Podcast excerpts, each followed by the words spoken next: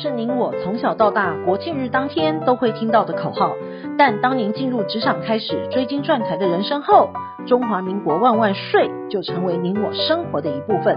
因为岁月的岁换成了缴税的税，纳税是人民的义务，但节税是您我的权利。所以唯有正面对战，才有博胜的机会。聪明的您，就是要有强大的应税智商。每周二与五，Cindy 都会与您在空中一起练税功，也欢迎大家持续练功。想税的听众们，大家好，欢迎回到想税的单元。本周的新闻重点有六则，提供重点摘要给您。第一，房地合一税报税眉角要注意。第二，囤房大户缩水，房屋税将改年计算。第三，企业传承的关键密码。第四，同工不同酬，男女所得差一点五八倍。第五，债务多选择抛弃继承，税局意外赚两百万。第六，加密货币课征遗产税指日可待。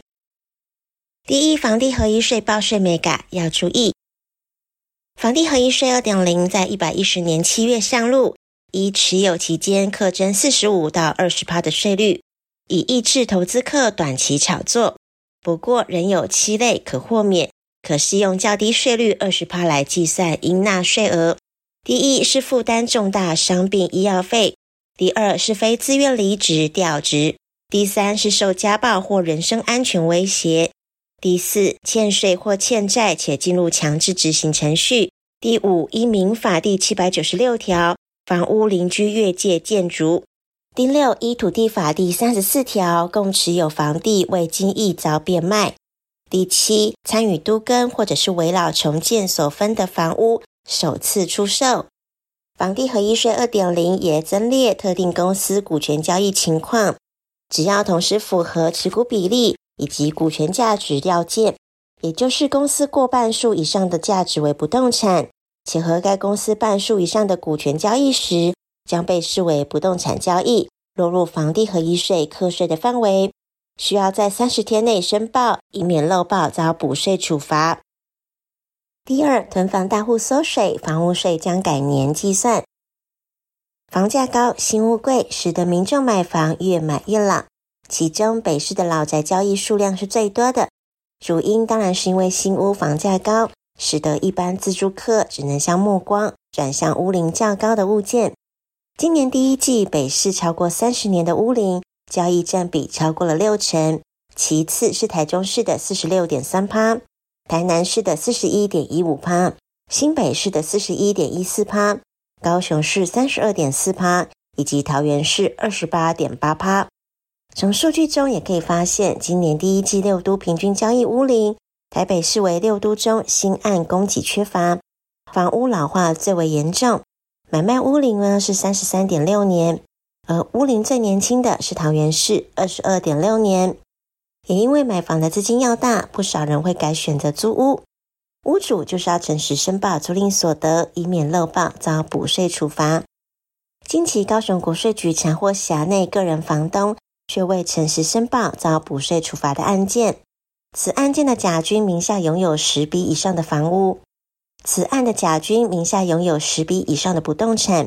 经查得，除了一屋设有户籍供自住使用之外，仅申报一笔租赁所得。甲君向税局说明，其余的房屋皆闲置，并无出租他人。但实地勘查及调阅水电资料，并查阅资金往来，发现甲君确实有漏报租金所得。由于甲君未诚实申报。除了补税之外，并依规定处罚。而全台的囤房大户正慢慢的减少，目前全国的囤房族超过五十四万人，比去年增加近两万人。大多是囤房一户到两户之间，其中只有十户以上的大户共一千六百零八人，比去年少了五十一人。以个人归户来看，囤房一到二户的有五十九万多，比去年增加两万人。囤房三户以上的共三万五千九百六十二人，比去年减少七十四人。其中囤房十户以上的大户有一千六百零八人，比去年减少五十一人。其减少的原因可能是为了房屋税预做准备。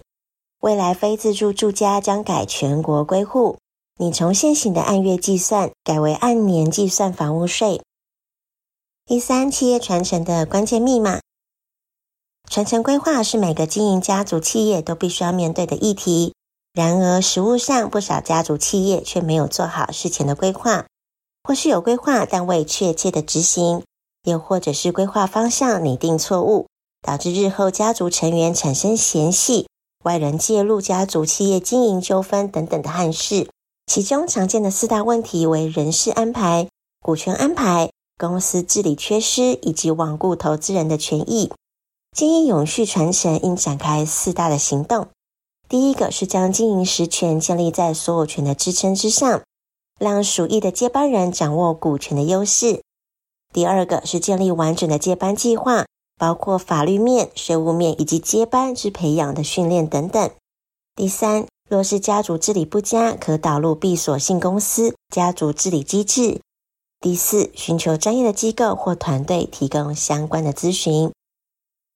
第四，同工不同酬，男女所得差一点五八倍。电影《芭比》上映以来好评不断，除了娱乐性满满，剧中隐含女性平权的意味。然而，从童话故事走到现实社会，却发现男女不平衡的现象依然存在。